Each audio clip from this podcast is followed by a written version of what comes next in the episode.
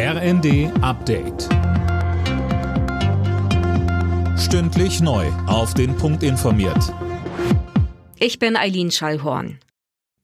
Das dramatische Fischsterben in der Oder ist vermutlich auf eine Vergiftung durch chemische Substanzen zurückzuführen. Davon geht Bundesumweltministerin Steffi Lemke derzeit aus. Sie hat sich in Stettin mit Vertretern der polnischen Seite getroffen. Abschließend sei die Ursache aber noch nicht geklärt.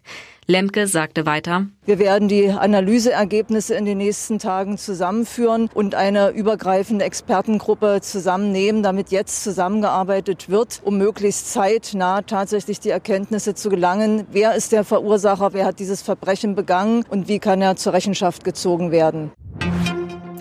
Finanzminister Lindner will bei der geplanten Gasumlage auf die Mehrwertsteuer verzichten und hat die EU jetzt um Erlaubnis gebeten.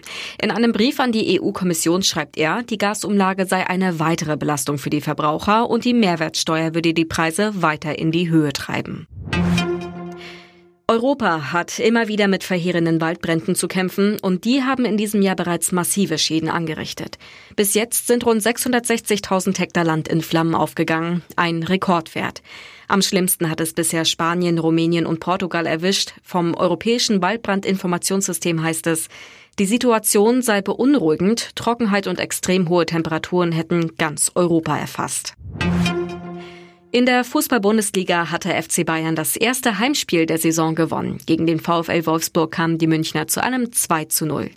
Im ersten Sonntagsspiel hatte es zuvor weder Tore noch Sieger gegeben. Mainz 05 und Union Berlin trennten sich 0 zu 0. Alle Nachrichten auf rnd.de